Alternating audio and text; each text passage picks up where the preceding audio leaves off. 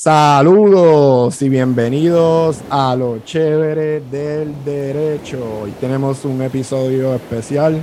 Eh, como ustedes saben, a mí me encanta el medio ambiente, me encanta hablar del medio ambiente y pues hoy el tema es del medio ambiente y tenemos con nosotros una invitada especial, eh, una luchadora del ambiente y una activista del ambiente. Wilmar Vázquez González, bienvenida. Gracias por decir presente estar aquí en la noche de hoy con nosotros, conversando.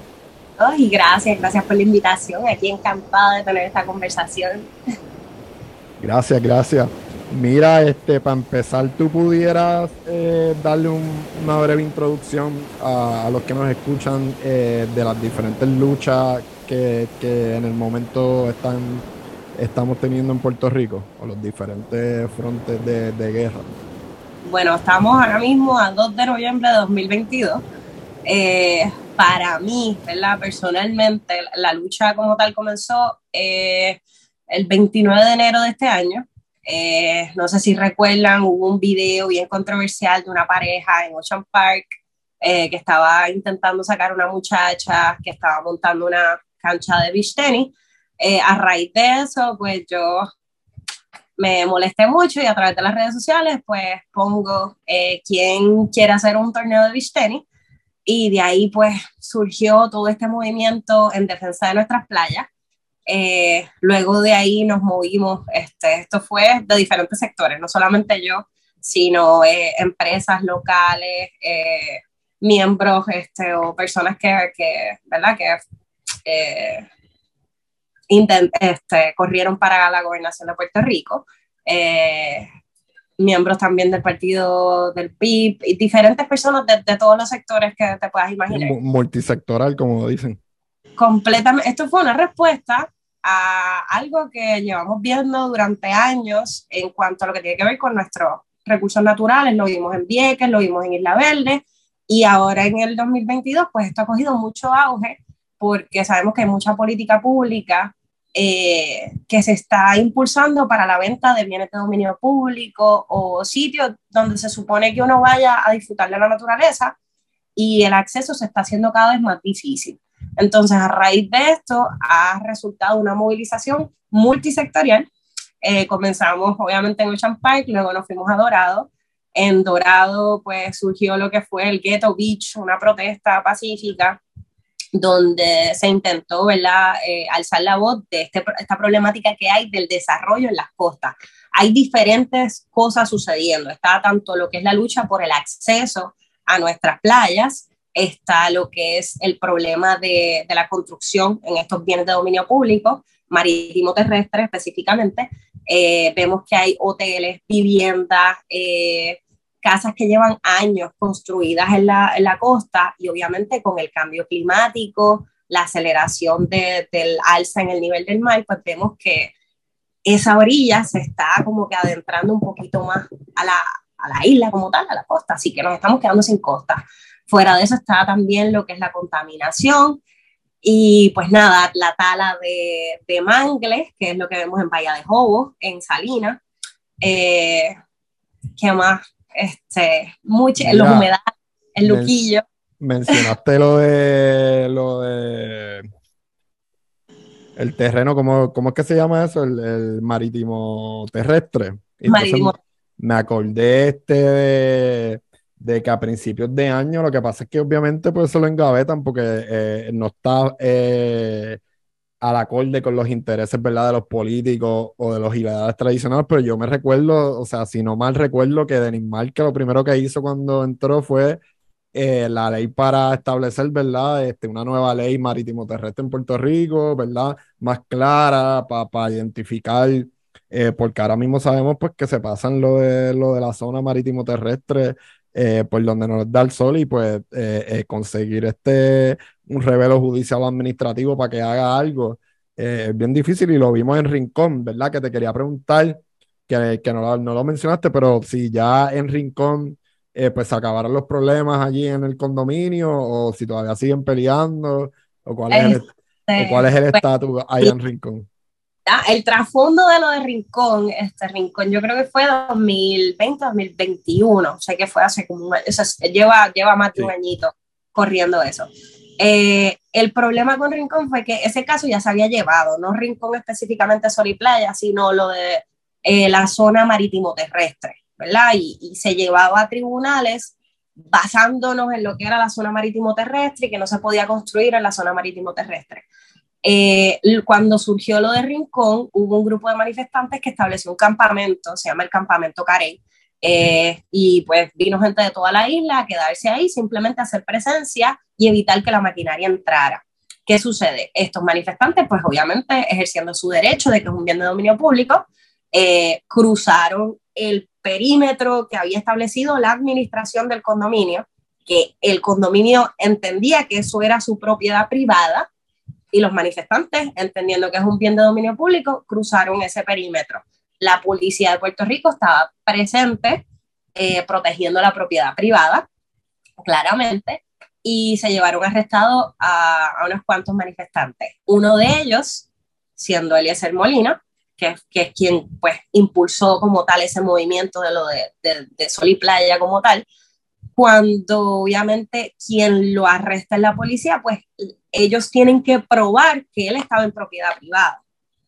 Y entonces la defensa de él era que él estaba en un bien de, un bien de dominio público. Y para los que, ¿verdad? Este, para un ejemplo, eh, eh, la definición de lo que es un bien de dominio público es un bien que está fuera del tráfico comercial. No puedes ponerlo en un tráfico comercial. Y, y más allá de las playas, pues que es un bien de dominio público, pues las carreteras, la plaza pública, una plaza pública, un bien de dominio público, eh, ese tipo de bienes que son comunes porque son comunes para el pueblo y pues están fuera eh, del tráfico eh, y del comercio de, los seres humanos y, y, esa es la definición como tal. Y la playa es un lugar público y, lo mismo pasa pues, a la hora de, de uno expresarse y los derechos de libertad de, expresión, los, bienes de dominio público, pues eh, allí también, como es un lugar de designación pública, o lo que le llaman un dominio público tradicional, pues allí pues las personas tienen eh, las más altas eh, protecciones constitucionales eh, a la hora de expresarse. Y pues eso en general, cuando oigan por ahí un bien de dominio público o un bien común, pues es un bien, ¿verdad? Porque a veces no necesariamente tiene que ser la playa, pero un bien que no lo podemos como el parque de condado. Correcto, correcto. Eso es un excelentísimo ejemplo también. Eh, pues son bienes que no los puedes poner en el comercio de, eh, de las personas o regalarlos, ¿verdad? Como a veces tratan de aparentar como que para algo de, de, administración. Y que aquí también es bien interesante que, ¿verdad? Todos los bienes tienen algún tipo de custodio. En este caso, pues el Estado, a través de sus agencias, específicamente lo que es el Departamento de Recursos Naturales, es quien se supone que sea el custodio de estos bienes de dominio público, eh, específicamente la, playa como tal, eh, pero también son los ríos, bosques, y sabemos que hay algunos acuerdos, ¿verdad?, de, de comanejo entre recursos naturales y diferentes comunidades que se han organizado, como es el Corredor Ecológico del Noreste, eh, lo que es la playa La Selva y toda esa área de Luquillo, pues ellos tienen un acuerdo de comanejo. Hubo una controversia ahí también hace poco, creo que fue en verano, discúlpame, con la producción de Sony de Fantasy Island, eh, que entiendo que una de las productoras, la actriz principal es eh, Jocelyn, Sánchez, eh, y hubo un problema porque hubo una tala de árboles sin el consentimiento de la otra parte del comanejo, que eh, son la gente de, del corredor Prosen. y pues nada, eso pues demuestra el problema que hay de yo no sé si es el proceso burocrático, si es que la política pública no responde a los intereses de la conservación, ¿verdad? O, o, o, qué es lo que está sucediendo, pero evidentemente vemos que hay una falla que se traduce no solamente al acceso a nuestras playas, sino eh, a, a, la tala de árboles sin el consentimiento eh, de, la, de, la, comunidad. Eh, yo te diría en verdad que es multifactoral, pero uno de los problemas principales es los intereses monetarios, número uno, porque hemos desarrollado una política pública a través de años que pensamos que el desarrollo económico viene nada más construyendo cosas, construyendo moles, construyendo hoteles. Mira, en Puerto Rico ya no cabe más ningún parador, más ni más ningún hotel en la playa, no vamos a llenar y por eso viene de, algo macro, de pensar de que, ¿verdad? El turismo y el desarrollo económico son la única fuente de, desarrollo económico y, esa visión limitada, principalmente porque, pues, con todo lo, y todo lo que hay detrás, pues el interés mueve eso y pues la falta de, de, de, una política pública clara de conservación del medio ambiente, como lo establece la constitución, que tienen el deber de conservar el medio ambiente, pues eh, eh, es, lo que hace que tengamos hoy en día lo que tenemos y, van a hacer muchas cosas. El acceso al aire eh, saludable para respirar, vemos cómo no importa con el problema de la ceniza, o sea, que se, que se muera allí la gente con problemas pulmonales de allí de, eso, he tenido también, hay, hay otras luchas, ¿verdad? Este, yo pues me, me, caracterizo por lo que es las playas como tal, pero he tenido la oportunidad de colaborar con eh, la gente de Arecibo, se llaman Ciudadanos Pro Cierre del Vertedero de Arecibo. Eh, es una comunidad que está en el Caño Tiburones, todo lo que es aledaño al Caño Tiburones en Arecibo. En ese caño que es, yo creo que es sobre 7000 cuerdas de terreno, está el vertedero de Arecibo y pues conocemos, sabemos los problemas que tienen nuestros vertederos, primero que ya cumplieron su tiempo de vida. Segundo, este vertedero queda justo en, el caño, o sea, en el agua. Está literalmente la montaña de basura y el agua abajo. La, así está, la, está contaminando. Todo ese líquido, este, los lixiviados, todo, todo ese material termina en el caño.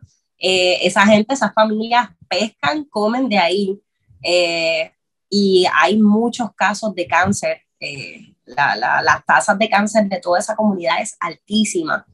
Llevan luchando por el cierre de ese vertedero hace más de 50 años, es decir, ese vertedero se abrió sin permiso, fue, era un vertedero clandestino. Eh, luego de eso entiendo que fue como en los 70 se le dieron los permisos con el aval del Estado y del municipio como tal, y se supone que ellos reciban basura únicamente de, de Arecibo y de los pueblos limítrofes. Eh, los mismos ciudadanos han documentado que ven camiones desde Guaynabo, desde Cabo Rojo, de diferentes partes de la isla que, que vienen a depositar su basura ahí. Se han hecho querellas a Fish and Wildlife. Eh, la EPA ya ha ido, ha hecho vistas oculares. Departamento de Recursos Naturales ya eh, sometió el caso como para cierre. Lo que sucede es que ahora entonces el vertedero como tal tiene que someter un plan de cierre. El plan de cierre es, puede ser mínimo 10 años en lo que ellos corrigen. En lo que, lo, hacen, lo presentan y te dicen, mira, va a ser esto para cerrarlo, olvídate, pueden pasar 20 años. Exactamente. Y entonces ahí está involucrado también eh, el municipio como tal. Eh, se hizo una limpieza del caño y pues yo tuve la oportunidad de colaborar en eso, en lo que es la logística, para, para ver de qué forma eh, recibíamos maquinaria tanto del municipio como del mismo vertedero. Ellos nos ayudaron con, con maquinaria grande porque cerca hay diferentes vertederos clandestinos donde la gente, pues en vez de ir a pagar a ir al vertedero a llevar su basura, el caño está ahí, pues déjame tirar los sofás aquí, déjame tirar la nevera, déjame tirar. Obviamente la ignorancia de... No, no, no, los, culpo, no los culpo tampoco, tú sabes es que se nos hace cuesta arriba y obviamente tú no le puedes, tú no puedes esperar que, ¿verdad? Que si el sistema te pone tantas trabas, que una persona va a hacer todas las diligencias y agotar todos los recursos dentro de los canales para, no, yo necesito solucionar mi problema. Y lamentablemente esta estructura, con toda la burocracia que tiene, no resuelve mi problema. Y ahí es donde vemos que pues empieza a suceder esto, se crean otros vertederos clandestinos que siguen poniendo en riesgo la salud y eso es el ambiente, o sea, cuando venimos a definir lo que es el medio ambiente, son tantas y tantas vertientes, es un tema tan y tan amplio porque hablamos no solamente de lo social y lo económico, sino de la salud, sino de la visión de país, la planificación, porque... Eh, o sea...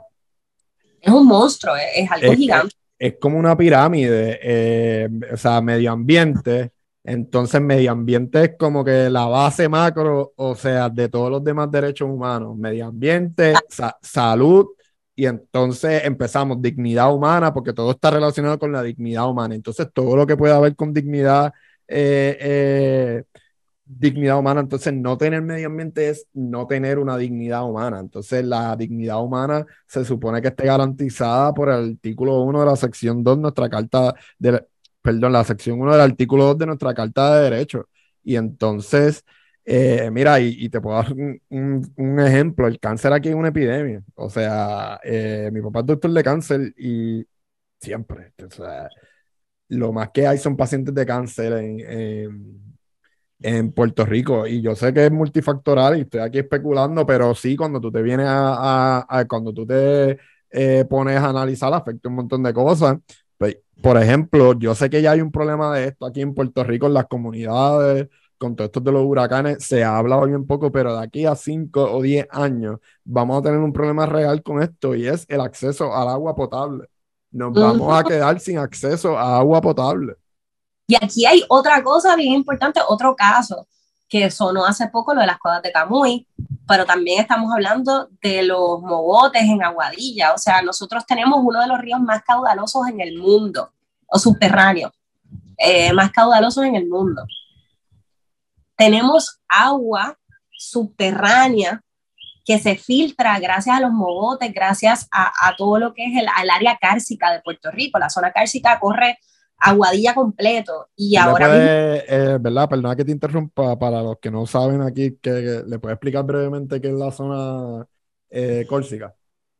Sí, la zona cárcica es, como, es como una, déjame ver, si tú lo ves en un mapa topográfico, ¿verdad? De Puerto Rico, tú vas a ver que está la cordillera central, que es, que es la montaña como tal, este, rocosa. Eh, el área cárcica te corre desde casi desde Luquillo, casi desde el este de la, de la costa de, Puerto Rico, pero donde es más prominente esta, este mogote como tal, se ve después de Arecibo, eh, Manatí, Aguadilla, toda esa montaña que tú puedes ver desde la costa quebradilla, que es como si fuera un cliff. Todo ese es el mogote de Puerto Rico, Camuy, y por ahí hay un sinnúmero de cuevas, cavernas y de ríos subterráneos. Y pues al ser una isla 100 por 35 y encogiéndose por los cambios climáticos, eh, una de las grandes interrogantes es cómo vamos a, ¿verdad? se supone que toda ciudad, toda civilización en desarrollo, pues la, la población siga creciendo. Y de ahí llega el interrogante de cómo yo voy a poder proveerle eh, estas necesidades básicas, cómo las voy a satisfacer como gobierno. Y el agua es un tema sumamente importante y el acceso al agua es, vital, no solamente en Puerto Rico, sino en el, en el planeta. Ahora vemos Chile. Eso es una... Eh, eh, eh, parte de por qué lo digo es, es, porque yo sé que ya es un problema a, a nivel mundial. y por ejemplo, las sequías que están ocurriendo en el Midwest y en el Northwest en, en Estados Unidos, y pues por, por intereses de dinero, la avaricia eh, eh, eh, hacer tantos campos de golf en un desierto. O sea que, ¿verdad? Yo juego golf, los campos de golf, tú estás gastando miles y miles y miles y miles de galones de agua porque lo tienes que tener, tienes que tener la grama, tú sabes, al día. Y los greens para que eso esté, o sea, son miles y miles.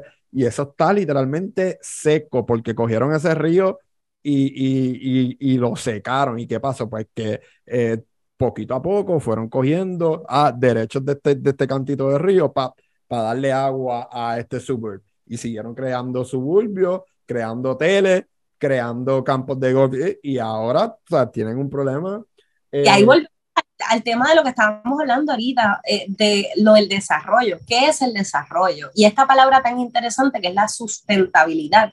¿Verdad? Pues ahora en, en, el siglo XXI, en el 2022, con los cambios climáticos que Puerto Rico nos está viviendo. Esto no es algo que viene el cuco ya mismo, es que ya llegó, es que ya vimos que hay estructuras que ya cayeron, colapsaron en el agua. ¿Y quién ahora se encarga de limpiar eso? ¿Quién, quién se encarga? ¿Es el Estado? ¿Es el propietario anterior de, de esa propiedad? ¿Qué sucede con eso? Lo estamos viviendo en carne viva. Ahora mismo vimos el huracán María, ahora vemos el huracán Fiona, todas las lluvias que han caído en la isla. No ha parado de llover este mes. O sea, no ha parado, no ha parado de, de, de, llover, tú sabes. Y, y, son cambios climáticos que el, el, planeta, ¿verdad? Se encuentra, es, es, un ciclo. Siempre lo que es el nivel del mar va a subir y bajar.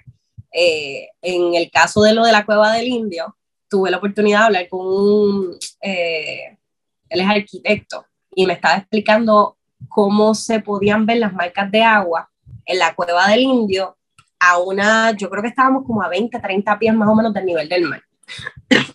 Disculpa. Tranquilo. La, cueva queda elevada y tú ves que hay petroglifos, jeroglifos, los antropólogos me, me corregirán, eh, pero puedes ver que hay marcas de agua. Y él me estaba explicando que esto lo, lo que significa es que en algún punto de esta alza y baja del nivel del mar, el mar llegaba a ras de, de, la cueva como tal. Eh, y estamos hablando 30 pies más o menos. Tú, tú, tú, lo puedes ver marcado en, sí, sé lo, eh, en, en, las paredes de la cueva. Y ahora mismo estamos en un ciclo donde el nivel del mar está subiendo, pero obviamente el acto del ser humano eh, al extraer lo que es petróleo, los gas, el fracking, el famoso fracking, las emisiones de carbono, y aquí es bien importante lo que son nuestros mangles. Puerto Rico tiene diferentes bosques y, estamos bendecidos de tener tantas bellezas naturales tan distintos, ecosistemas bien diferentes en una isla bien pequeña. Eh, y hay un área específico en lo que es Salina, otro caso en controversia, Bahía de Jobos. Eh, Bahía de Jobos es un bosque de mangle. El mangle se ha probado que es uno de los componentes más importantes para secuestrar el, el carbono de la, atmósfera. Siempre se ha pensado que son los árboles como tal, que es el Amazonas, el pulmón del mundo. Sí, definitivamente, pero los mangles secuestran, entiendo que es hasta 30% más de carbono que lo que hace lo, el árbol regular eh, y son los ecosistemas marinos, no solamente el mangle, sino las algas marinas, eh, la grama, la, del seagrass. Este, todo esto pues ayuda a secuestrar ese carbono y lo que hace es que evita que ese carbono suba y se caliente más el planeta. Así que vemos que cuando comenzamos a destruir lo que son los humedales, que es un área donde crecen nuestros manglares, que también secuestran el carbono, todo ese, ese pantano como tal, ahí abajo hay muchas emisiones de carbono que, que se secuestraron. Y cuando tú vienes y metes diggers ahí y sacas todo eso, pues obviamente tú estás liberando una gran cantidad de... Eh, eso es algo nuevo que aprendo, gracias, que aprendo en, el, en, la noche de hoy. Eh... Carbon. Es de verdad, todavía es la hora que cada vez que leo de eso estoy como una nena chiquita, aprendo algo nuevo, pero de pero verdad... Estoy aquí como que ahora me hace un montón de sentido, este, eh, porque yo, donde yo juego golf hay uno de los campos específicamente que eh, en Río Grande que está rodeado de bastantes mangles y, y, específicamente cuando, mientras más cerca estás por ese mangle y, y, y, más calor se siente. Y pues hay unos hoyos, pues uno dice como que mira, estos son unos hoyos infernales por, por, y es por, y entonces me quedé como que, estaba aquí mientras me decía como que el hoyo tal, a todos estos tienen mangle, ya como que ya sé por qué, pero entonces te quería preguntar, los mangles aquí tampoco, o sea, eh, eh, me imagino yo, ¿verdad? No hay una estructura de conservación, se están perdiendo. Vimos lo de la lo de Bahía de Bo, ¿cuál es el estatus ahí? Porque, o sea, fue tema de controversia por casi un mes y murió. Sí, eh, al momento todavía, yo creo que yo fui cuando fue después de Fiona, hicimos una, porque hay, Salinas tiene muchas áreas de, comunidades que de verdad no han visto ayuda de ninguna forma, eh, ni desde María, te pudiera decir yo. Y tú pasas por allí y todavía eso está oscuro, todo eso. No tiene luz, este, hay muchas casas que están a madera y todo lo de FEMA todavía. Eh, y tuve la oportunidad de ir a repartir suministros por allí, de verdad eso te abre los ojos primero de, de, lo encerrado que uno está en esta burbuja del metrocentrismo de que como yo tengo luz, pues ya, tú sabes, ya mi vida continúa, pero al lado tuyo hay un vecino, digo, no al lado literal, pero ¿sabes? esta isla es pequeña y hay mucha, mucha gente sufriendo eh, a oscuras, que sus historias no se escuchan, nadie sabe que existen, eh, sus hijos se fueron a Estados Unidos o se fueron a otro sitio y son personas mayores solas con condiciones cardíacas, eh, diabetes, o sea, son muchas historias bien, bien devastadoras.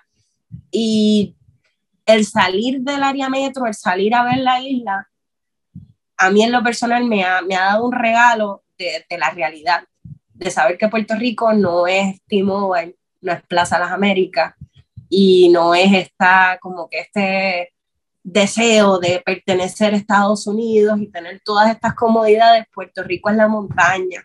Puerto Rico son los viejitos que están solos, que no pueden bajar a la cancha cuando el, el alcalde va a repartir ayuda porque están encamados y lamentablemente andan sin electricidad, a veces sin agua porque las bombas se dañan. Eso es Puerto Rico.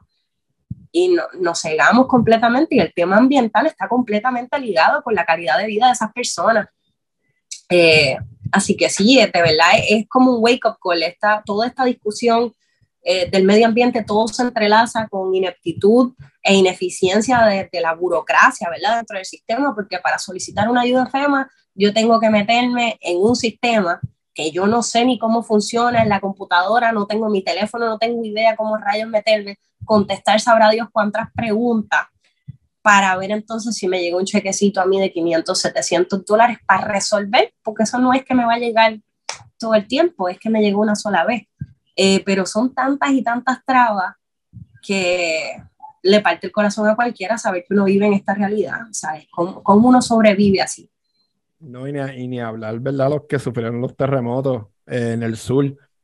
Yo soy de, a mí no me gusta eh, ir a los sitios como tal, ¿verdad? Si yo doy una ayuda a algo, pues porque o sea, eso me parte y yo pues con los, con los terremotos, pues, eh, aunque vino la pandemia después, y, pero eso a mí me, o sea, me, me, me, me creó una ansiedad y, y, una depresión, pues que yo como que, mira, o sea, ya yo envío la ayuda y no puedo ir para allá porque, o sea, no puedo bregar con ver tanta eh, necesidad. Este, tanta... Y yo creo que responde, no sé, yo, ¿verdad? Uno haciendo sus hipótesis aquí, pero el problema de salud mental que tenemos en Puerto Rico, o sea, es una falta de, de qué forma, cómo yo puedo sobrevivir sabiendo.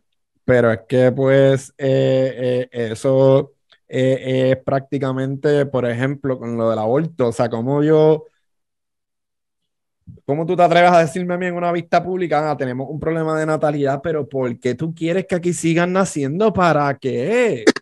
¿Para qué? O sea, ¿para qué tú quieres que sigan naciendo? ¿Para que los niños se sigan muriendo de hambre? Porque si no lo sabes, eh, eh, hay aquí un índice de pobreza gigantesco y de ese índice de pobreza general tenemos un más, de, un más del 50% de los niños en Puerto Rico pasando hambre.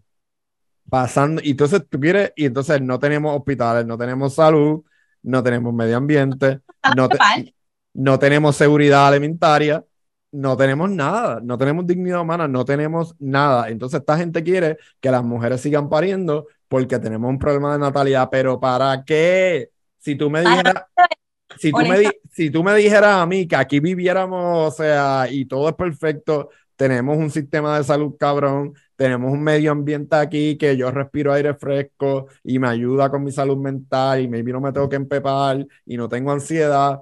Si tú me dijeras a mí que yo puedo llegar a una playa feliz a la que yo quiera, que no necesariamente tenga que pasar atrás para llegar, eh, anything que tú puedas eh, imaginarte, porque eh, no es tan solo las playas, o sea, ya me estás rompiendo cuánta montaña te encuentras ahí para hacerme un centro comercial o para hacerme otra cosa que, que probablemente sea un escombro o, o, o, algo que nadie esté usando. Y, y, y el medio ambiente es, y, y, se hablaba mucho esto en las Naciones Unidas y hay un montón de, de estudios empíricos eh, sobre estos es eh, de lo más eh, importante y de lo más que afecta a la, la salud mental en general. Y, o sea, para mí, lo que es... Y eso específico, la, la calidad de vida.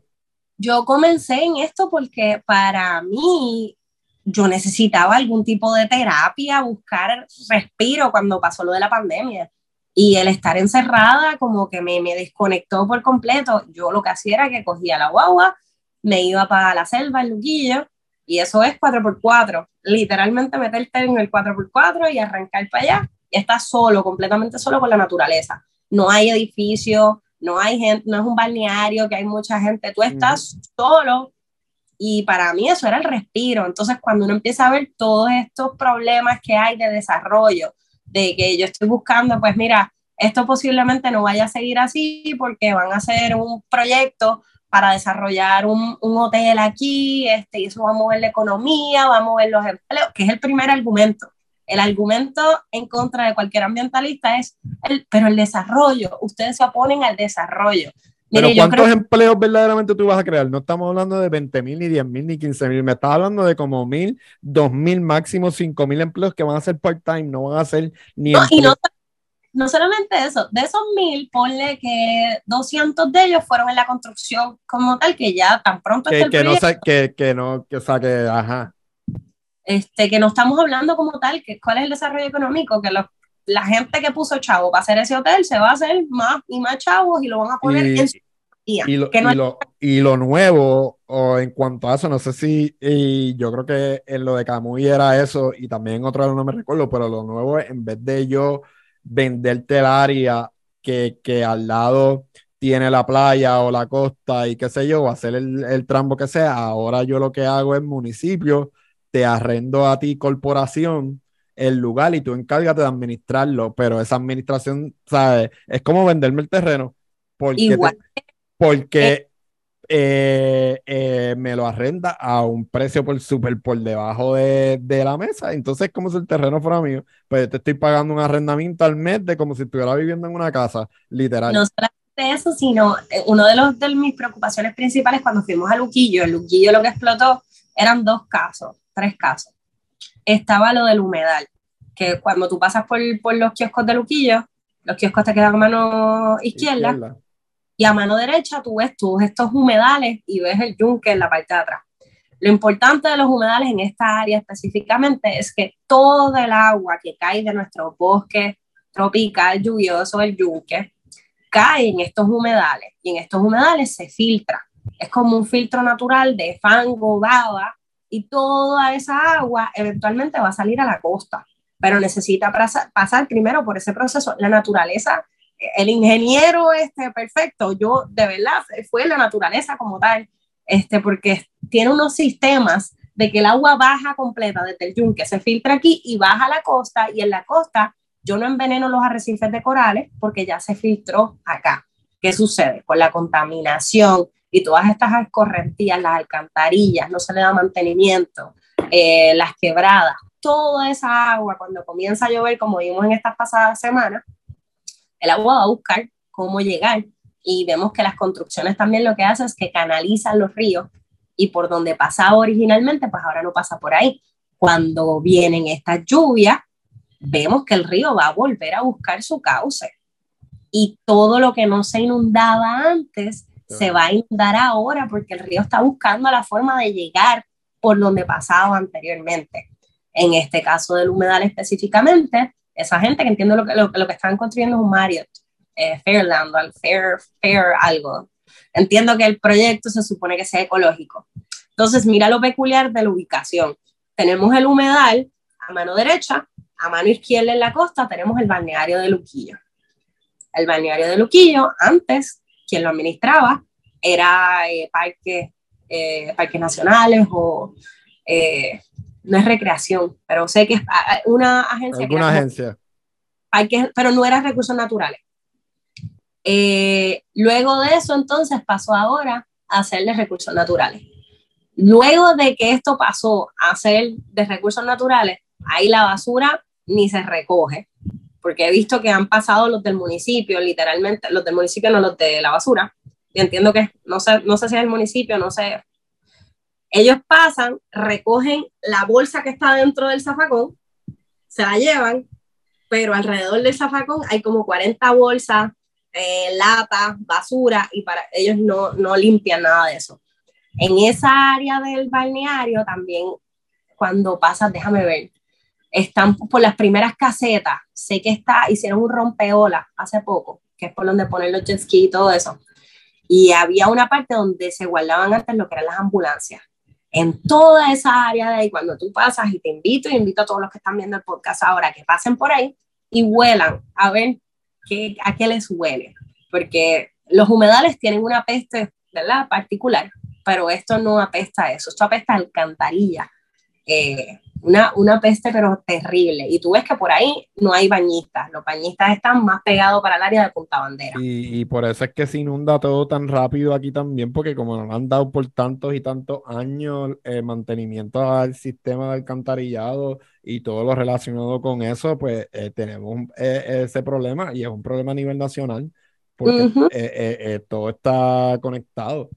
Exactamente. Y, entonces yo me imagino que cuando pasan y no recogen la basura, ya sea el contratista o, la entidad municipal como está, eso le corresponde al gobierno central que lo recojan. Exactamente. ellos. Como pasa, con, como pasa con los escombros por ahí de las carreteras. Ah, no, esa carretera central que la recoja el gobierno.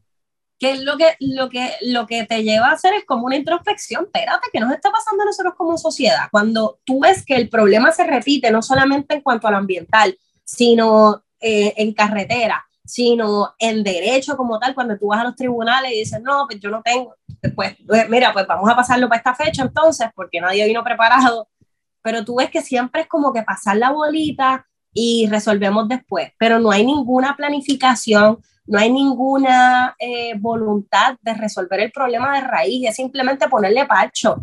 Y poniéndole parcho, miren en dónde estamos o sea, eh, ahora yo no sé, no sé a dónde vamos a parar y, el, y esto va a seguir peor, porque hasta que no tengamos este tipo de conversaciones que de verdad nos confronten, nos sacuden, nos sacudan con lo que de verdad somos, que el problema no es mi vecino, el problema soy yo. El problema soy yo que algún tipo de decisión estoy tomando que permite que esto suceda, que permite que esta sea la realidad. Y hasta que yo no despierte y diga, espérate, espérate, espérate, ni yo merezco esto, ni mis hijos merecen esto, ni mi vecino merece esto. Aquí hay que ponernos de acuerdo. pues no, no, vamos a...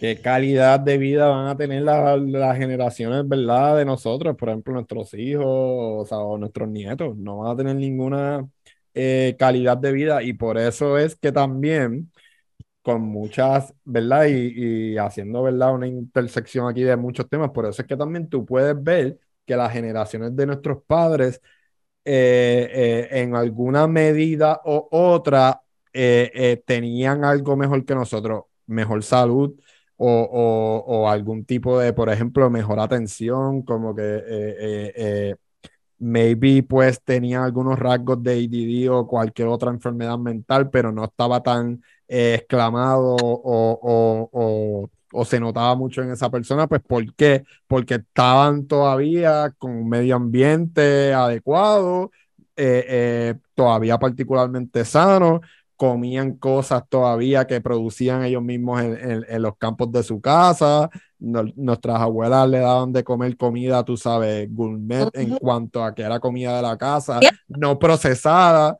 Y en... El problema también ha sido la masificación, o sea, a la, a la hora de, de, producir, tú estás produciendo en masas, tú tienes que de alguna forma pues maximizar ganancias, pues déjame ver de qué forma le meto entonces, eh, ¿cómo se llama? Hormonas al pollo para que crezca y, de alguna forma pues en vez de...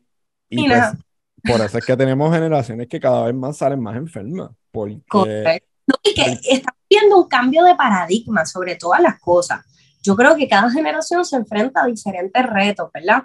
Y yo no sé, pero ahora con este avance tecnológico que también es parte de la discusión del medio ambiente, o sea, aquí eh, hablamos hasta de energía renovable, reciclaje, pero nuestra generación con tanto avance tecnológico y yo creo que la falta de la evolución del ser humano, de poder mantenerse a la par con tanto desarrollo tecnológico y tanto acceso a la información, eh, como que uno no sabe, ¿verdad?, qué hacer, cómo, para dónde nos vamos a mover. Y la interrogante es, ¿qué tipo de futuro nosotros estamos planificando? O sea, sí es importante el desarrollo económico, pero a cuesta de qué. Pero ¿cuál es la necesidad de hacer un Mario en Luquillo? No me importa que sea un proyecto supuestamente ecológico. Tienes el Westing ahí, tienes lo que era Coco, tienes Bahía, Tienes, el conquistador más para arriba. ¿Cuál es la necesidad de más hoteles en el área? ¿Cuál es la necesidad rincón del condominio Sol y Playa de poner una piscina en un área donde ya el huracán se la llevó? ¿Dónde está en una playa. O sea, ¿a quién se le ocurre hacer una piscina en una playa? En la arena de una playa. Es como que, o sea, a veces. O Aguadilla Aguadilla, la que estamos viendo, lo de la estructura de los caballos, del establo de caballos, encima de una cueva, que es el problema de las estructuras que están haciendo, o el, destrozar todo ese mogote. Como estábamos hablando, todo eso en la zona cárcica. Eso está, como te no es una tierra sólida, firme, donde tú puedas eh, cimentar una estructura pesada. Eso puede colapsar en cualquier, momento. Olvídate del medio ambiente si tú no eres un tree hugger o whatever. O sea, aunque tú no seas capitán planeta. Si tú estás pensando únicamente en tu bolsillo, dime con qué lógica tú vas a levantar una estructura multimillonaria que en cualquier momento puede colapsar y vas a perder la inversión o tu seguridad o tu vida o la, la vida de las personas que, que, van a estar allí trabajando. O sea, ¿a qué nivel, de qué tú tienes en la cabeza donde tú entiendes que esto es algo viable? Y aquí es donde viene la palabra sostenibilidad, ¿verdad? Lo sostenible. Porque esto, estamos hablando de los extremos aquí, en caso de que eso colapse o que el mar se meta, como vemos en Ocean Park. Yo siempre decía, mira, de verdad, a mí me encanta esa urbanización, pero a mí ni aunque me regalen una casa ahí, porque en 6, 7 años el mar se va a meter y voy a perder la casa, o sea, voy a perder la inversión. Pero que estos son casos extremos que los estamos viendo. Pero si nos vamos a ver en el macro, en cuestión de planificación, estamos viendo lo mismo. ¿Hasta qué nivel el desarrollo económico va abrirle la puerta a que nos quedemos sin recursos naturales, a que nos quedemos sin, sin acceso al agua, a que nos quedemos sin calidad en el aire con, con las incineradoras de basura. Nos, hemos quedado con esa mentalidad troglodita, limitada de que, o sea, construir, construir, construir y turismo, turismo, turismo, como si fuéramos la meca del turismo, que no lo somos. O sea, y, y, o sea, ¿Para qué? No necesitamos más hoteles. Tenemos ya suficientes hoteles y paradores en, en Puerto Rico, ¿verdad? Sin hablar de Airbnb, ¿verdad? Que es otro tema. Pero tú sabes, no necesitamos más, no construyan más. No construyan más. Eh, yo no daría más permisos para construir nada que sea eh, eh, relacionado con este tipo de... Creo, fíjate, ahí yo entiendo la necesidad de construir, no sé, estructuras modernas y yo trato de ser como que un, tener un happy medium dentro de todo, aunque entiendo que lo más lógico es lo que tú estás diciendo, pero también como que uno tiene que, ¿verdad? Negociar. Mira, si, si la persona quiere construir, no le deje el permiso y le mira, vamos a hacer algo. Eh, eh, eh, pero volvemos, como lo, lo, limitado es, tengo que hacer algo para turismo al lado de la playa, pues no, pues tiene que ser algo, pero... Estructuras dañadas, perdidas, cerca de la playa pues usa eso y administralo y si lo arreglas lo coges para ti. O, o, hacemos algún, porque o sea, en Puerto Rico también hay un problema de abandono de propiedades y estorbos ah. públicos, o sea, no tienes que construir, vamos a usar eso, vamos a mantener eso, vamos a dejarlo, tú sabes, pero no, hay que construir al lado de la playa. Si tengo los chavos y como ya yo me he acostumbrado en este país a la impunidad, porque aquí lamentablemente me cogen en un chanchullo de corrupción, los federales vienen, me vinieron a buscar a las 5 de la mañana y en dos años estoy por ahí en un Lamborghini o ando dándome un paso, es como que aquí literalmente tú puedes cometer un crimen si tú estás bien conectado, al otro día o en dos años tú saliste como si nada y tienes trabajo y estás conectado y sigues tu vida como si nada. Y el problema aquí es la impunidad. Toda esta gente tiene los medios para seguir cometiendo este tipo de actos sin ningún tipo de consecuencia. Comprar los permisos, o sea, cualquier cosa.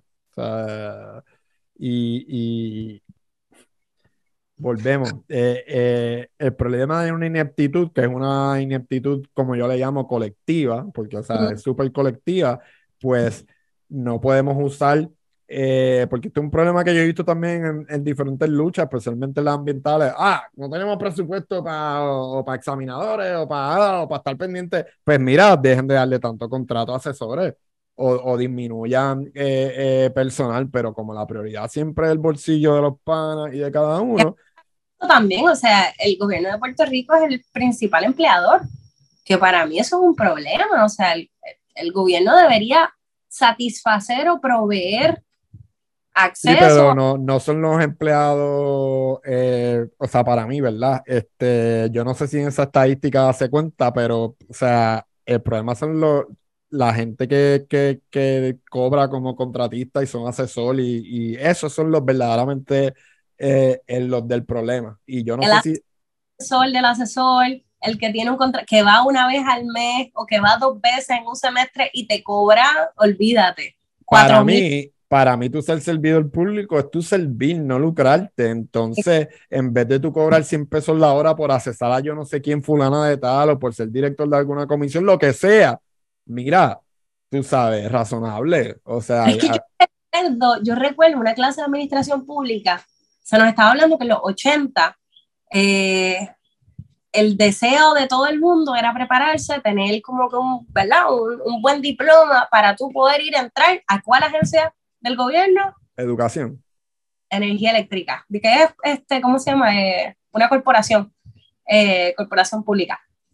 Eh, energía eléctrica. Tienes los mejores beneficios, te puedes unionar, el trabajo es fácil, relativamente si es administrativo, y esa gente siguió por ahí acaparando y acaparando, y ese era el deseo de todo el mundo, o sea, consíguete un trabajo en energía eléctrica y tú estás hecho. Y ahora vemos el problema no solamente de energía eléctrica, sino de Luma, y es el problema de que obviamente, mira, esto va a seguir por ahí, sigue sacándole, ¿cómo se llama? La, la de estos los huevos de oro. La, mataste. La, gallinita de los huevos de oro. La mataste, la mataste porque no subiste, no supiste cuidarla, no supiste darle comida, no supiste cómo aprovechar y que fuera eficiente para que no solamente ahora, sino en el futuro te pueda seguir proveyendo. No, y hablando de la energía, como que no me protege el medio ambiente y también, o sea, consideran ponerle un impuesto al sol, mira, vete para buen sitio. O sea, tú no me proteges el ambiente, entonces me quieres, me quieres poner un tax al sol. Eh, son cosas que uno ve. Eh, otra cosa importante en esto de la discusión, yo, yo he tenido la oportunidad de ir a ver foros y escuchar a Bat y a Selhammer hablar, ¿verdad?, de estos proyectos de energía renovable y a mí me parece tan y tan sorprendente de personas que, que han estudiado el tema que me hablen de energías renovables sin que me hablen de un sistema de reciclaje.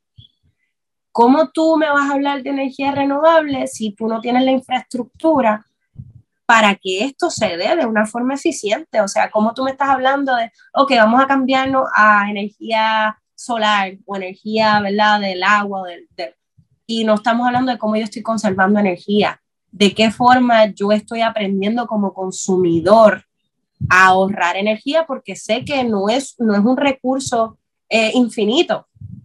El agua se acaba, ¿verdad? El sol pues lo vamos a tener, pero hay que alternar esos, esos diferentes inputs. Digo, para mí, la mejor, la mejor solución a esto de la crisis energética sería no solamente la energía solar, sino alternarlo con el viento, eh, el agua y diferentes componentes. Pero para eso tú tienes que aprender que primero la basura, lo que está sucediendo en nuestros vertederos, eso es gastar energía, pero, ¿sabes? Nosotros estamos gastando un montón de energía, primero porque importamos todo lo que consumimos cuando se puede, se pueden abaratar costos. Si tú utilizas esa materia que ya tú consumiste, las reciclas o las repurpose, y buscan la forma de, ahorrar energía de alguna forma, específicamente lo que son, vamos a ver, hablar del, reciclaje de aluminio. El reciclar aluminio te, te ahorra un 70% de la energía que se gasta a la hora de minar, cuando tú estás, lo que está sucediendo en Chile, Sudáfrica, todos estos problemas de la minería. Eso, eso dijiste con reciclar aluminio. Con reciclar aluminio únicamente. Imagínate si nos ponemos a reciclar lo que es el plástico, que es uno de los problemas más aterrorizantes que tenemos ahora mismo en el planeta, es la cantidad de plástico que está llegando al océano. Y se estima que de aquí a menos de 10 años van a haber más plástico que peces en el océano. Eh, ahora mismo tú, los pescadores encuentran ballenas, tiburones, peces así grandes, muertos. en el estómago y lo que encuentran es basura, plástico, bolsas de plástico, este, botellas, mayormente botellas. Eh, y es una problemática que aquí en Puerto Rico nadie, no, no, yo no escucho este tipo de discusión, o sea, lo escucho en las organizaciones sin fines de lucro, en los movimientos pequeños comunitarios. pero no, no, a, no a nivel público.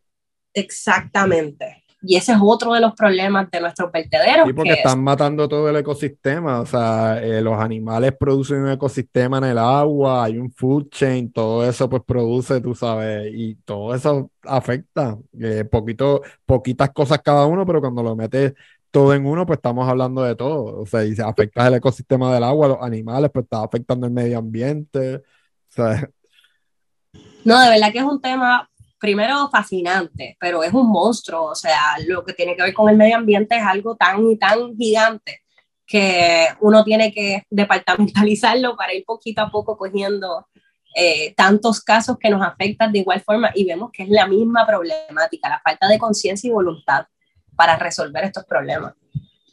Sí, eh, eh, la conciencia o a lo mejor en el sentido de que están conscientes de que es una problemática, pero en verdad no les importa.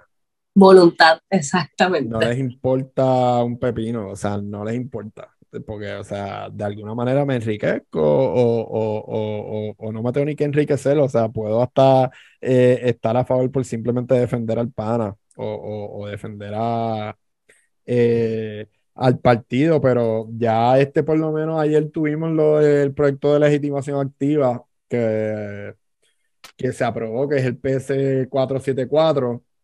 Y pues esto es un excelente proyecto porque ahora pues cualquier persona, eh, eh, cualquier comunidad, si es algo que afecta específicamente a una comunidad, cualquier grupo, cualquier asociación, cualquier persona, nombre de tercero, puede ir una agencia administrativa o puede ir un tribunal y puede ir a vindicar un derecho y a tener una, porque la legitimación activa, al tú darme legitimación activa, lo que es o una legitimación universal, pues tú me estás dando acceso a los tribunales. ¿Verdad? Que eso es un problema también que hay y pues tú me estás dando un acceso al tribunal de ir a, mira, a la agencia administrativa que, que ¿verdad? Para los que no saben, la mayoría de los eh, eh, recursos o casos administrativos se dan, eh, o casos del medio ambiente se dan a nivel administrativo. Y entonces a nivel administrativo, una de las primeras preguntas que se hacen, igual que, que, a nivel de un tribunal, si la persona tiene legitimación para ir a reclamar eh, ese daño. Y pues se hace bien difícil porque para tú poder vindicar un derecho en un tribunal o una agencia administrativa, tú tienes que demostrarle al tribunal que tú estás reclamando un daño que te está afectando directamente a ti. Y pues no puede hacer un daño hipotético ni abstracto, eh, tiene que hacer algo real y pues el medio ambiente no es que sea algo abstracto e hipotético, pero no se ve como otras como otros daños que yo puedo sufrir o como otras injusticias en donde tengo un derecho a, a, una reclamación. Y, y pues para... Como para, para poder... Eh, y, y, lo que sucede con esto, principalmente hubo un caso en Luquillo donde se trató de, pues, de detener esta destrucción de lo que es el humedal la persona que presentó la demanda, el juez cuando vio el caso entendía que no... Que no tenía legitimación. Exactamente, así que desestimado el caso. Tiene que ser una persona que estuviera directamente afectada. De ahí entonces vino uno de los grupos eh, de eh, ciudadanos resilientes de Luquillo y entiendo que ellos llevaron el caso. Igualmente eh, se cayó porque son, es, es sumamente cuesta arriba, no solamente tratar de probar tu punto, sino pagar también al abogado. Este, son comunidades que no tienen... Y, como, y como empieza a nivel administrativo, no es que no puedas conseguir el abogado, es que pro a pro lo que tú puedes estar dispuesto a pagar y lo que el abogado está dispuesto a ir a, pelear una agencia administrativa, pues la mayoría de la gente pues o no lo puede pagar o, simplemente no va a pasar por el trabajo de, buscar al abogado, o van proceso, van hacer la querella. Esto sí, si llega a ese punto, porque lo que sucedió en Bahía de Jobo es que los vigilantes, que, que son las personas que, que, que, se supone que vigilan, valga la redundancia, eh, que no se estén cometiendo este tipo de crímenes, sometían eh, las querellas, o sea, habían querellas, habían preocupaciones de la comunidad, se, se, llevaron, pero entonces en lo que era la, la división legal de recursos naturales, pues no subía, no se investigaba. Eh, se rumora, muchas personas ¿verdad? del área eh, llevan diciendo que en el área de Bahía de Jobos, pues por ahí hay mucho narcotráfico y es donde entra la droga principalmente, así que el tú elevar este tipo de preocupación te pone en riesgo y pone en riesgo a tu familia y tú estás viviendo ahí. Tú como vigilante de recursos naturales que te tienen sin guagua, sin bote, sin herramientas para tú poder hacer tu trabajo, te metes en el calentón, vas, sometes eso con tu nombre, te, te han visto y entonces a mí no me proveen, yo a mi vigilante no me proveen seguridad. Después de que yo hice todo esto, el caso no subió, no se investiga, tienen que venir los federales a meterse aquí para entonces que se vea algo, se hace la vista administrativa, este, vista ocular de la, de la Cámara donde esto estuvo, ¿verdad? En el ojo público de todo el mundo. ¿Y qué sucedió? Como, como todo. Como todo. Mira, entonces, eh, eh, pues yo espero que Pierluisi apruebe lo de la legitimación activa eh, y yo iría más allá, ¿verdad? Este no es el único mecanismo legal que podemos hacer en cuanto al medio ambiente, pero para que tú veas que esto no, no es que no haya empezado hace mucho tiempo y nada, pero porque en cierta manera estamos atrás todo el mundo a nivel global y es porque nada más en el 1972 fue que empezaron con esto como que de, de del medio ambiente, fue la primera conferencia eh, eh, donde se produjo una declaración, que fue la declaración eh, de Estocolmo, hubo una, una como una conferencia sobre el medio ambiente y le llamaron así como conferencia sobre el medio ambiente humano y entonces después vino el Pacto Internacional de Derechos Económicos sociales y culturales, que aprobó entonces eh, en el artículo 12.2b el derecho de toda persona al disfrute de más alto nivel posible de salud física y moral. Entre las medidas que deberán adoptar los estados se encuentra la mejora en todos sus aspectos de la higiene del trabajo y eh, eh, del medio ambiente. ¿verdad? Pues esos documentos no le daban un pleno reconocimiento como derecho individual, pero por ahí empezó. Y entonces en el 2012 crearon este programa de las Naciones Unidas para el Medio Ambiente, que es UNEP, y entonces por ahí empezaron eh, a tratar el medio ambiente pues como un derecho reconocido como humano fundamental. Entonces, pues, ahora pasando a, Puerto Rico, que, que lo, lo, mencioné varias veces al principio del episodio, en el artículo 6, la sección 19, tenemos el deber del Estado de conservar los recursos naturales. Y dice, será política pública del Estado Libre Asociado la más eficaz, eh, la más, la más, la más eficaz conservación de sus recursos naturales, no la mínima ni la, ni la que yo quiera, la más eficaz conservación de sus recursos naturales, así como el mayor desarrollo y aprovechamiento, el mayor desarrollo y aprovechamiento, no el mínimo, no el que te dé la gana, de los mismos para el beneficio general de la comunidad. La conservación y mantenimiento de edificios y lugares que se han declarado valores históricos, asamblea legislativa y reglamentar las instituciones penales, bla, bla, bla, bla, bla. Para, en general, rehabilitar moralmente y socialmente, que es lo que dice el final del artículo, eh, al pueblo. Y pues, eh, ¿Qué es lo, ¿Cuál es el problema, verdad? Que, que, cuando a veces yo hablo del derecho a un medio ambiente sano y adecuado, un derecho constitucional al medio ambiente, la gente, no, que si ya la constitución de Puerto Rico, no, no. La constitución de Puerto Rico crea un deber, pero la constitución de Puerto Rico no me garantiza a mí un medio ambiente adecuado y sano. Y hay una diferencia bien grande entre ambas cosas porque pues ya estamos viendo lo que para el gobierno significa la más eficaz conservación, porque no es lo mismo que tú me a mí garantices o eh, algo que es estatutario, algo constitucional y digas que yo tengo un derecho constitucional al medio ambiente y después yo vaya al tribunal y como que ah, voy a vindicar eh, mis derechos, o sea, le doy más, le, tengo, le creo más presión y, y, pues eso es algo que podemos hacer eh, eh, con un referéndum. Y, y, si educamos bien al pueblo, eh, algo que pudiéramos tener, y eso estaba en la sección 20, todo eso estaba conglomerado la sección 20 cuando se, los padres de la constitución hicieron la constitución. Lo que pasa es que, pues, para el gusto de los americanos, la sección 20 era muy socialista para, para ellos en aquella época. Y hoy en día, si tú miras literalmente cómo radicaron la sección 20, pudiera alguno, alguna gente pensar que es demasiado radical todavía. Y fue que como se dejaron llevar por la Declaración de Derechos Humanos y la Declaración de los Derechos de Hombre y tuvieron más influencia, la Carta de Derechos de Bogotá, y tuvieron más influencia en documentos internacionales, no solamente el americano, pues crearon al final de la sección 20, porque es otra cosa, para aprovechar y para explicar. Lo primero que dice la Carta de Derechos es la dignidad del ser humano inviolable. Lo que te está diciendo con eso es que todo lo próximo que viene por, ahí, por ahí en todos esos derechos está interconectado todo entre ellos con la base, que es la dignidad humana. Y pues al final, en la sección 20 teníamos los eh, eh, derechos, ¿verdad? Sociales del pueblo, que entre ellos estaba la educación, el medio ambiente, el derecho a la salud. Tenían otro wording, obviamente, pero estaba todo ahí. Taquiti, taquiti, taquiti. Y pues vinieron los americanos, ah, no, si tú quieres que aprobemos la constitución, tienes que quitarme eso. Y se quitó la sección 20 que, que, que quitaron lo más importante. O sea, tenemos, tenemos una carta de derecho incompleta que los padres de la constitución eh, eh, eh, querían que estuviera ahí con la dignidad humana.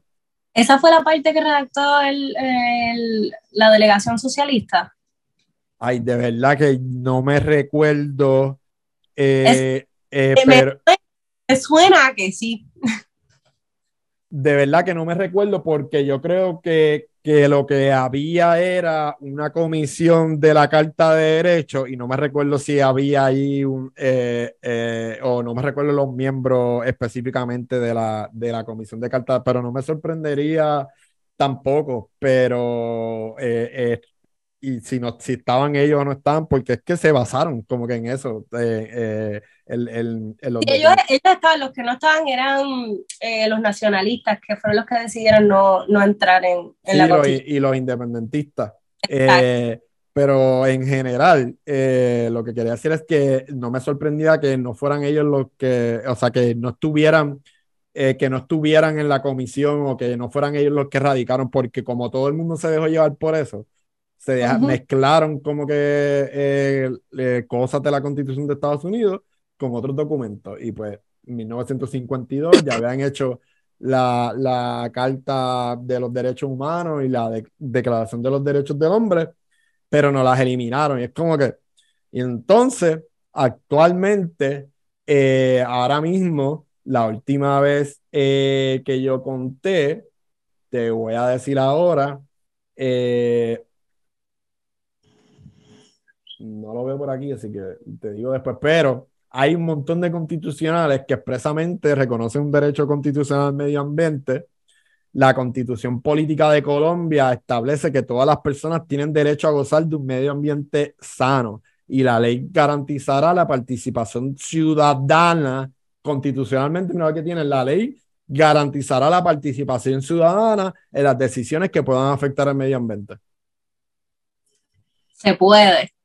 Se puede. En el 2008, Ecuador se convirtió en el primer país en el mundo en reconocer en su constitución la naturaleza como persona jurídica. Es, es lo que, que está sucediendo en el debate de Chile, o sea. Que establece que la naturaleza o Pachamama, donde se reproduce y se realiza la vida, tiene derecho a que se represente íntegramente su existencia y el mantenimiento y regeneración de sus ciclos vitales, estructura, funciones y procesos eh, evolutivos. También la Constitución de Ecuador establece que toda, toda persona, comunidad, pueblo o nacionalidad podrá exigir la autoridad pública el cumplimiento de los derechos de la naturaleza. Y entonces la Constitución española, en su artículo 45, establece que todos tienen derecho a disfrutar de un medio ambiente adecuado para el desarrollo de la persona, así como el deber de conservarlo. Y todos los poderes públicos velarán por la utilización racional de todos los recursos naturales, eh, de proteger y mejorar la calidad de vida y defender y restaurar el medio ambiente, apoyándose en la indispensable solidaridad colectiva. Y es como que, o sea, ahí tenemos muchos ejemplos eh, eh, que podemos tomar eh, para, de ejemplo, para redactar algo. Incluso yo tengo algo redactado que te lo voy a leer ahora. no voy a decir de dónde me lo copié porque no quiero que juzguen del lugar como que, ah, pero se puede, o sea, de que podemos hacerlo, podemos, pero que haya la voluntad o el interés de, de, proteger el medio ambiente, pues, pues son otros 20 pesos y es que están...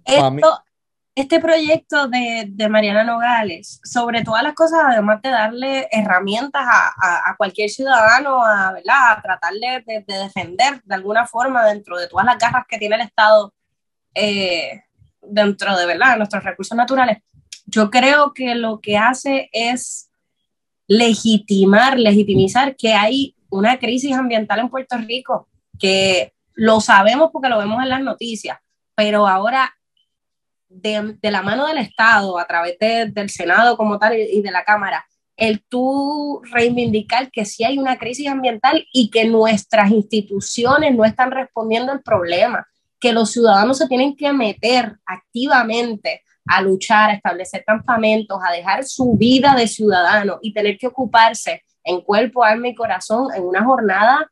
Estos son horas largas, no solamente de, tirarse el sol en la playa, sino de investigación, porque uno como activista quiere asegurarse que lo que uno está haciendo, o sea, dónde están los parámetros y cómo la ley me ayuda o me inhibe a mí de lo que yo estoy haciendo y defender estos derechos que yo entiendo que yo tengo a, disfrutar de mis playas, a disfrutar de, de mis recursos naturales.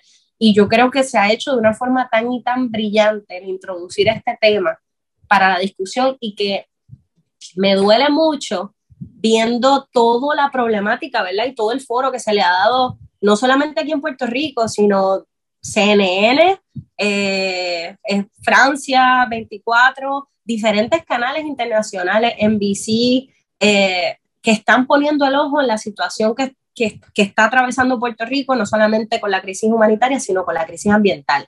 Y de alguna forma, el tú tener el Senado y la Cámara de acuerdo con que esto hay que atenderlo, con que hay que pro, promover algún tipo de herramientas para que se pueda resolver esto de alguna forma o que los ciudadanos tengan acceso a, a poder pelear, a poder, ¿verdad?, tener esta, esta, estas herramientas para poder levantar la voz, pues es algo sumamente importante y yo creo que todos le debemos al equipo de trabajo que ha, que ha hecho esto incansablemente para poder someter este proyecto. No es que, o sea, de nada vale tener la ley sobre política pública ambiental ni la ley sobre política pública de desarrollo sostenible porque las tienen de adorno. O sea, si tú no le das legitimación a los ciudadanos para que puedan acudir a, la, a, a, las agencias administrativas o a los tribunales, pues, pues tengo las leyes de adorno y estaba pensando para la persona que a mí me diga, no, que si el desarrollo por encima del medio ambiente, no, es que al revés, un medio ambiente sano es la base para cualquier otra cosa, ya sea desarrollo económico,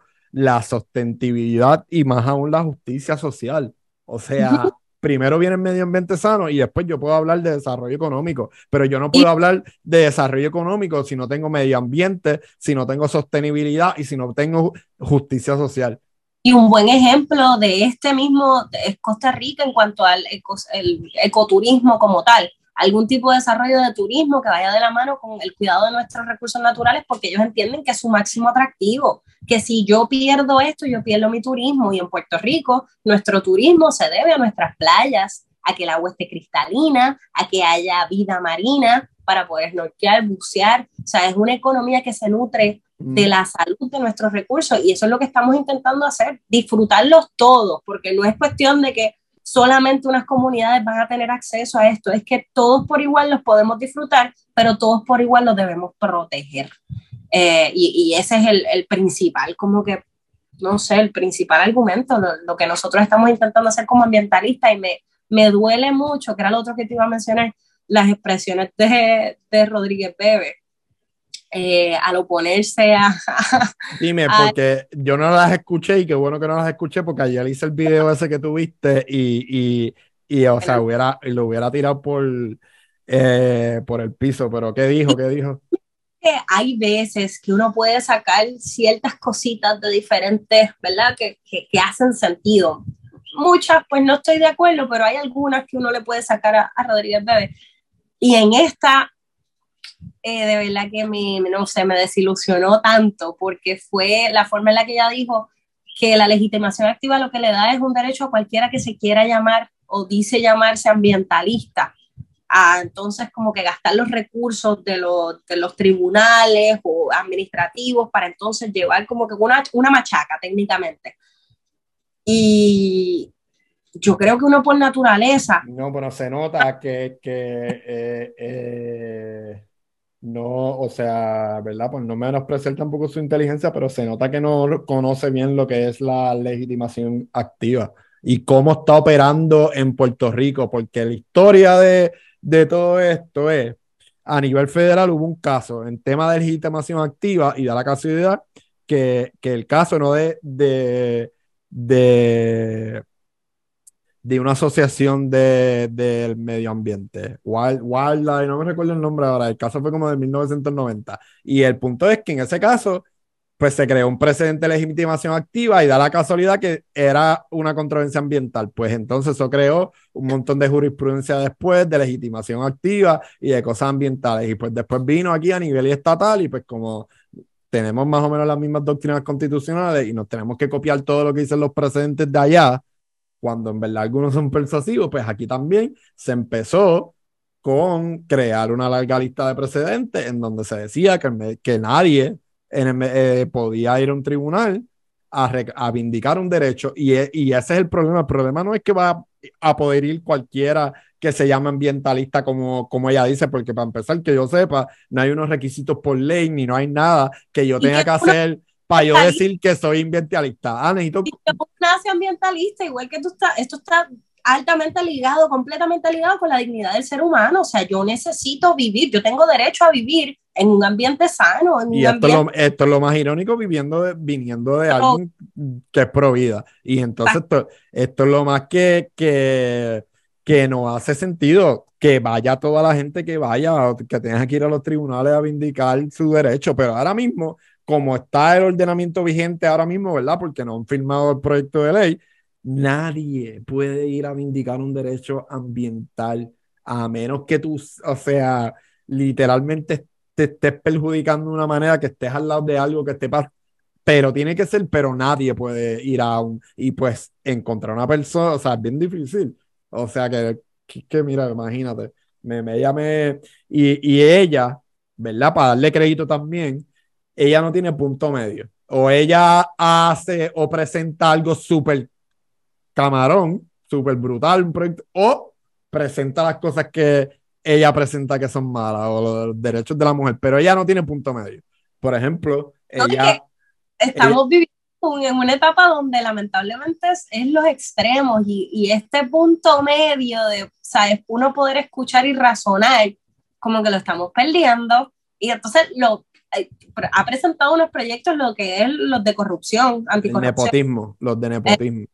Yo digo contra, este, esto se ve, esto se ve. Ella sola, eh, eh, si tú quieres hacer la asignación, ya yo la hice y no me, y, y, y no me recuerdo bien lo, pero ella sola, eh, y tú puedes notarle la, la, la ineptitud de, de, muchos otros legisladores de otros partidos. Ella sola y, y, la otra representante de Proyecto Dignidad en su, en su cámara homóloga, ella sola, los proyectos buenos que han presentado, ella sola han presentado más proyectos buenos y súper buenos que, por ejemplo, la delegación de los populares, eh, que, que, yo como que, mira, cojan ideas de ellas que están presentando un montón de proyectos. Esto de verdad, yo no sé qué ha pasado con la oposición, pero no existe. O sea, lo, que, pasa, lo que pasa Está, todo fraccionado, como que eh, eh, unos quieren mantener el control y pues se unen a los que tienen el control y pues tenemos pues eh, el fraccionamiento de, de, la representación política, pero todo eso también tiene que ver pues el diseño constitucional que tenemos y, y, pues ya no somos dos partidos, ya la gente es bien diversa, como que estamos viendo, está cambiando todo se está desapareciendo uno, uno se fortalecen y se va a desaparecer uno, se va a, fortalecer otro, eh, el más conservador, y, entonces va a, va a, sustituir un partido por otro. Y vamos a tener siguiendo y vamos a tener siguiendo dos partidos, o sea, no vamos a matar nunca el bipartidismo. Yo lo veo de esa forma, yo, ¿verdad? Aspiraría o me encantaría que la gente de alguna forma pues le ponga fin al bipartidismo a través de las candidaturas independientes, pero viendo cómo está la Comisión Estatal de Elecciones y toda la estructura para poder, es algo, ¿verdad? Utópico.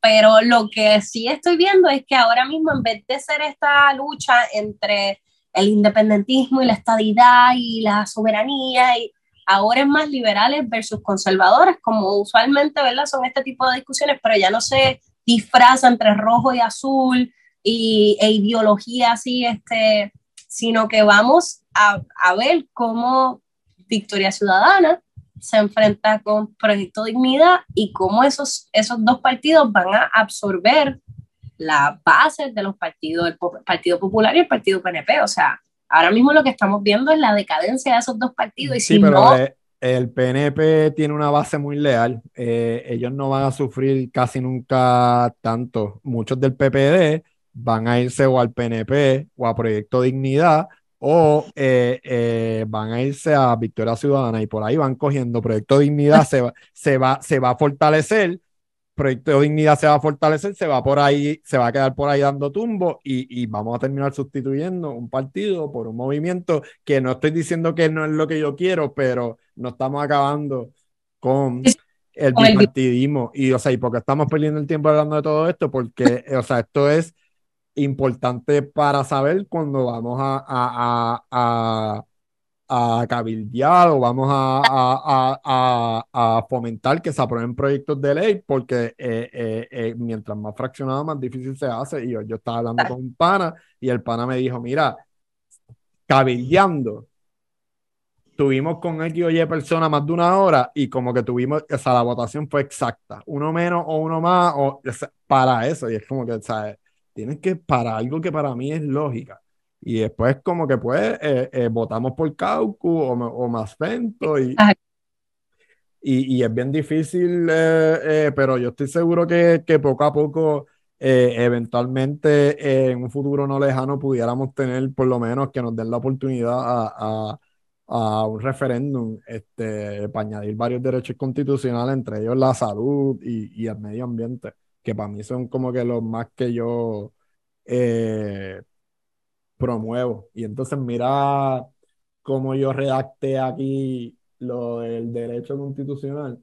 Todas las personas en Puerto Rico deberían de tener un derecho al disfrute o deberán, está eh, escrito deberán tener un derecho al disfrute de un medio ambiente sano y equilibrado. El Estado tiene el deber y la responsabilidad de proteger el medio ambiente y los recursos naturales del país. Todas las personas en Puerto Rico tienen derecho al agua. El Estado tiene el deber y la responsabilidad de crear las condiciones para garantizar el acceso al agua potable. Los bienes comunes son patrimonios del pueblo, como las playas, tienen rango constitucional y no pueden formar parte del tráfico jurídico. El Estado tiene el deber y la responsabilidad de velar, mantener y proteger el acceso del pueblo a los bienes comunes. Todo eso es un derecho constitucional y ya. Para que, y ah, ahí, ahí está resumido todo ese último punto que dijiste de lo del Estado tiene el, como de, administrar o el acceso como tal a, los bienes de dominio. ¿Puedes leer ese último? Sí, el Estado tiene el deber y la responsabilidad de velar, mantener y proteger el acceso del pueblo a los bienes comunes. Eso es otro problema bien grande que estamos viendo con fundaciones o organizaciones sin fines de lucro, que a la misma vez hacen un trabajo excelente, pero específicamente lo que son bosques heterocarpus, eh, el acceso a reservas naturales costeras también, al ellos ser los que administran eso, pues tú tienes que llamar para hacer una cita, para ver entonces cuando, cuando normalmente pues tú vas, entras, disfrutas, sales y el acceso es restringido. En este tipo de espacio tú no puedes parquearte y meterte en el agua o ir a la playa como normalmente harías, sino que te lo prohíben, no te puedes meter en el agua, puedes caminar por los alrededores y eso, y, y yo creo que eso también es un punto bien, bien importante porque es la forma en la que yo puedo disfrutar de mis bienes de dominio público y claro, debe haber un balance para poder conservarlo. Este, y, y la, yo creo que la forma en la que uno también utiliza estos espacios debe ser una forma consciente, ¿verdad? Para poder protegerlos, pero que también son unos puntos de controversia que se van por debajo de la mesa porque a la hora de conservar decimos, pues está bien, este los está conservando, olvídate, dale, dale todas las donaciones, dale todos los chavos, esta gente recibe fondos, y ustedes son los que dicen quién entra y cuándo entran y cómo entran y qué hacen, y eso es peligroso también. Sí, sí, sí.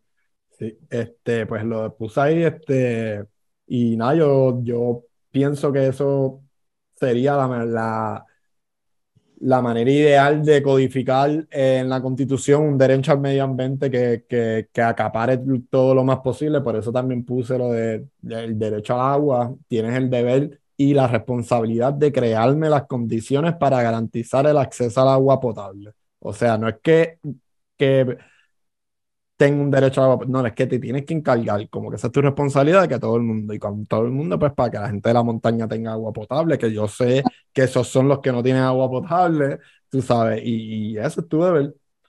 Y yo espero que algún día pues podamos llegar a, a, a, algo similar. Eh, eh, no tiene que ser así como lo, pero algo que cubra así este, todo eh, en general. Este, yo creo que ya hemos hablado, hemos hablado de un montón de cosas este, aquí. No sé si tú quieras hablar de otra cosa más o alguna lucha que se te quedó o algo. Mira, de verdad, sé que se me quedaron como 40 temas, pero yo creo que, no sé, pues. yo conversación de, lo menos sumo un poquito a la intención del por qué, eh, ¿verdad? Uno se levanta a, a luchar por estos espacios cuál es la importancia de ellos y hacia dónde deberíamos dirigirnos como sociedad.